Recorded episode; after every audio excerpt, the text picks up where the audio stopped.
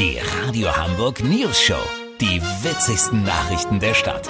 Mit Olli Hansen, Jessica Burmeister und Peter von Rumpold. Äh, Guten Tag. Die Corona-Pandemie hat die Digitalisierung extrem beschleunigt. Vor einem Jahr wären Online-Arztbesuche noch Zukunftsmusik gewesen. Doch das könnte sich jetzt schnell ändern. Eine deutsche Videosprechstundenplattform wird bereits von 12.000 Hausärzten genutzt. Olli Hansen, für wen ist denn sowas sinnvoll und wie läuft das ab? Der ist besonders sinnvoll für Patienten, die einen Infekt haben. Eine Erkältung, Husten oder Ohrensausen. Das sind Dinge, bei denen der Hausarzt einen ja nicht mega lang untersucht, sondern er sagt, dass man Ingwertee trinken und sich schonen soll. Dafür latscht man mühsam in die Praxis, lässt sich von der Sprechstundenhilfe anpumpen und langweilt sich im vollen Wartezimmer zu Tode. Dabei könnte man zu Hause schön Netflix lotzen. Bei zwei Tagen Krankschreibung verliert man einen guten halben Tag, indem man beim Doc rumsitzt. Das ist keine besonders effiziente Herangehensweise. Der Patientenschutzbund hat ausgerechnet, dass einem da fast eine ganze Serienstaffel verloren geht. Weißt, wie ich mein? Also redest du jetzt von echten Kranken oder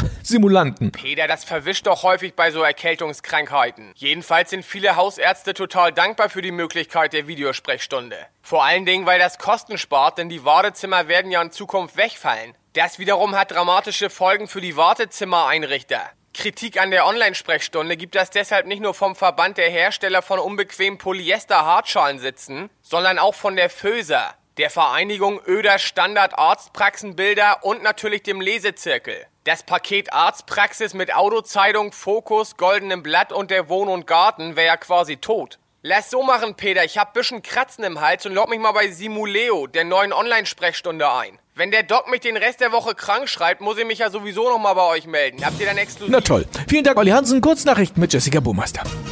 Moskau. Kreml-Kritiker Alexander Nawalny wird nach der Landung sofort festgenommen.